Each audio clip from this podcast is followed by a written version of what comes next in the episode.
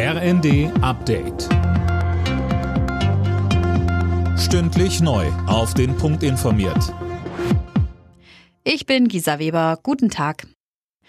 Der Deutsche Städtetag fordert, dass die Menschen besser auf Krisen wie Stromausfälle durch Energieknappheit oder Sabotage vorbereitet werden. Hauptgeschäftsführer Dedi mahnt in der Süddeutschen, die Bundesregierung müsse mehr dazu informieren. Anne Brauer, Empfehlungen gibt es ja aber schon lange. Ja, völlig unabhängig von der Energiekrise aktuell und auch schon vor Corona rät das Bundesamt für Bevölkerungsschutz und Katastrophenhilfe dazu, sich für Notfälle zu rüsten. Dazu gehört zum Beispiel ein Vorrat an Lebensmitteln und Getränken für zehn Tage. Wichtig, die müssen auch ohne Kühlung haltbar sein.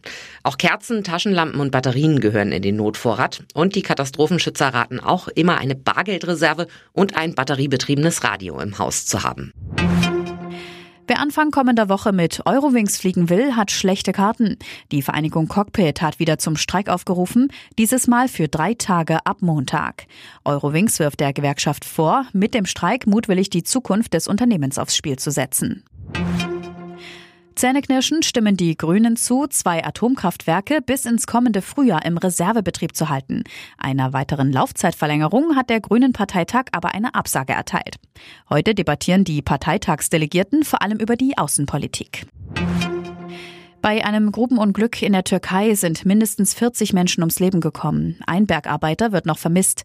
In dem Kohlebergwerk in der Schwarzmeerstadt Amasra hatte es eine Explosion gegeben. Etwa 60 Arbeiter konnten sich retten oder wurden gerettet. Und Kellerduell in der Fußball-Bundesliga. Der 17. Stuttgart hat am Nachmittag Schlusslicht Bochum zu Gast und will endlich den ersten Saisonsieg. Außerdem gibt es noch folgende Partien. Frankfurt-Leverkusen, Wolfsburg-Gladbach und Bremen-Mainz. Am Abend empfängt RB Leipzig dann die Berliner Hertha. Alle Nachrichten auf rnd.de